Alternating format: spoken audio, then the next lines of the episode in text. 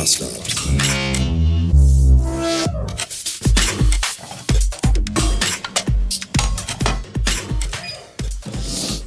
Guten Morgen.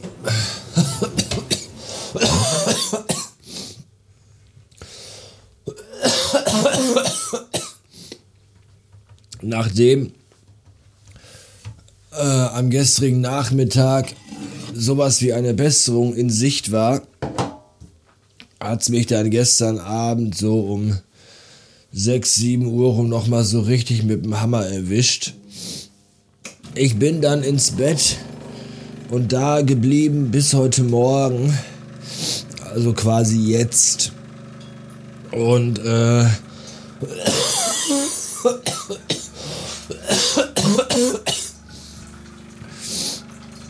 und hatte wildeste Fieberträume von einer erneuten Zombie-Apokalypse, weil im Traum hatte, hatten wir schon eine und dann kam aber noch eine. Und wir merkten das daran, dass unsere Katze anfing, leuchtende Augen zu bekommen und wie wild durch die Wohnung zu rennen. Und, und dann habe ich zu Anouk gesagt, äh, wir müssen die Katze töten.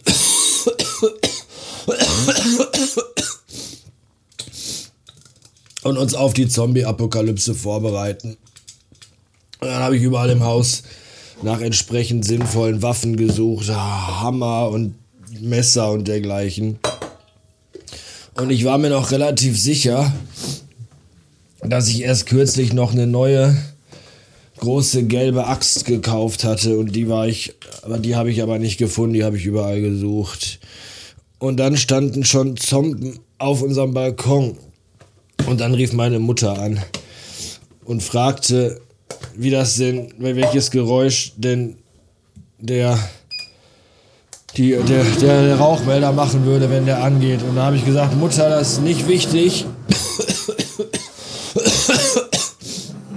Lass die Jalousien runter, mach das Licht aus, verschließ alle Türen und warte, bis wir dich holen kommen. Und dann ist der Strom ausgefallen.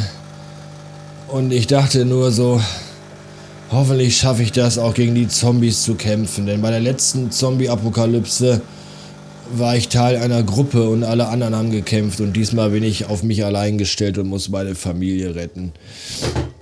Und jetzt ist das Wasser im Kaffee-Vollautomaten leer. Eigentlich sollte der Kaffee-Leerautomat heißen, weil immer irgendwas leer ist.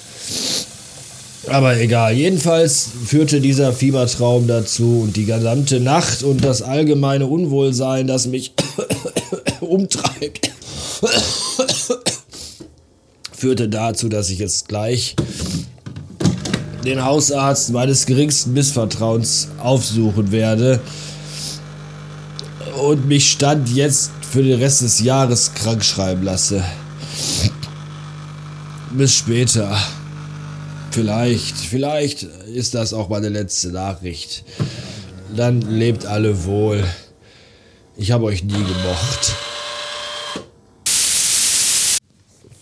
So, krank geschrieben bis zum Ende der Woche und vollgepumpt mit Medizin.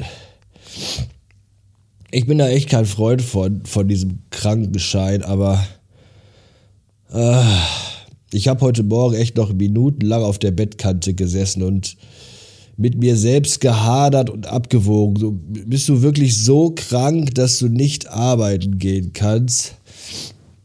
Und habe dann für mich entschieden, ja, bin ich. Weil äh, ich habe nächste Woche und übernächste Woche Urlaub. Und sicherlich ist es mega asozial, so eine Woche bevor man zwei Wochen Urlaub hat, nochmal einen Krankenschein zu nehmen.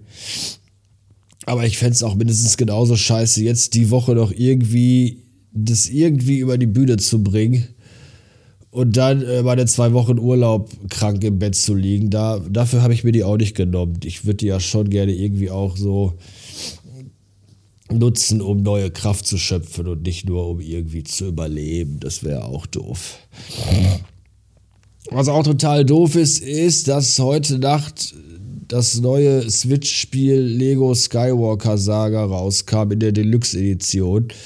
Direkt bei Lego bestellbar mit einem kleinen Lego-Püppchen von Luke dabei, mit blauer Milch trinkend, also Bantermilch und blauem Milchbad. Heute Nacht um 12 oder so wurde die veröffentlicht und die hätte ich mir gerne bestellt. Uh, leider war ich aber da. leider war ich aber da im Fieberwahn und habe nichts mitbekommen.